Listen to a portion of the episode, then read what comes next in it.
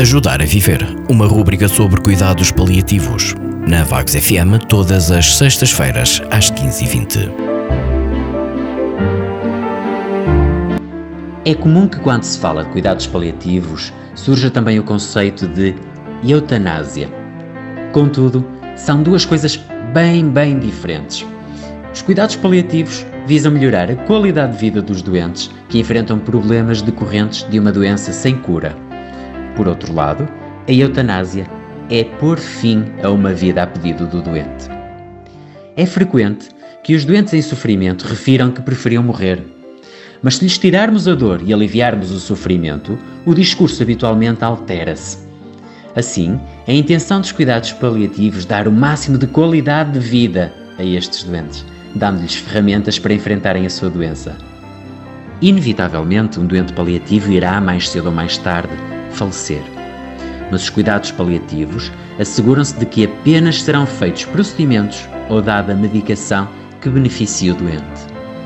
Um dos exemplos é a medicação para tirar a dor, habitualmente de um grupo de medicamentos chamados opioides. Por exemplo, o tramadol, fentanil, morfina, entre outra medicação. Contrariamente ao que muitas pessoas pensam, esta medicação não serve para acelerar a morte, ou para causar a morte aos doentes. Doentes que façam esta medicação não morrem mais cedo do que aquelas que não fazem opioides. A eutanásia não é um doente deixar de fazer exames, tratamentos e medicamentos que o prejudiquem. Isto são cuidados paliativos. Até porque nos cuidados paliativos apenas se fazem exames e tratamentos adequados e que não prejudiquem o doente. Na eutanásia, o doente toma a decisão de antecipar a sua morte, de pôr fim à sua vida com ajuda médica. Há muitos tipos de sofrimento e cada um tem às suas costas um peso que só o próprio sabe qual é.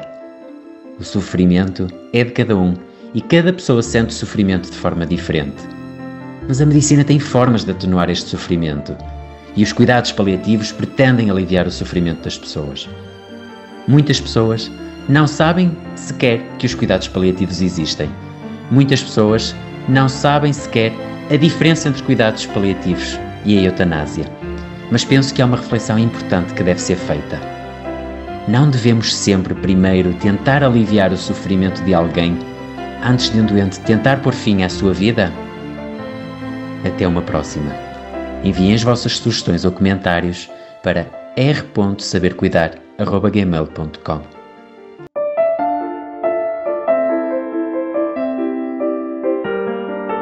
Ajudar a Viver, uma rúbrica sobre cuidados paliativos. Na Vagos FM, todas as sextas-feiras, às 15h20.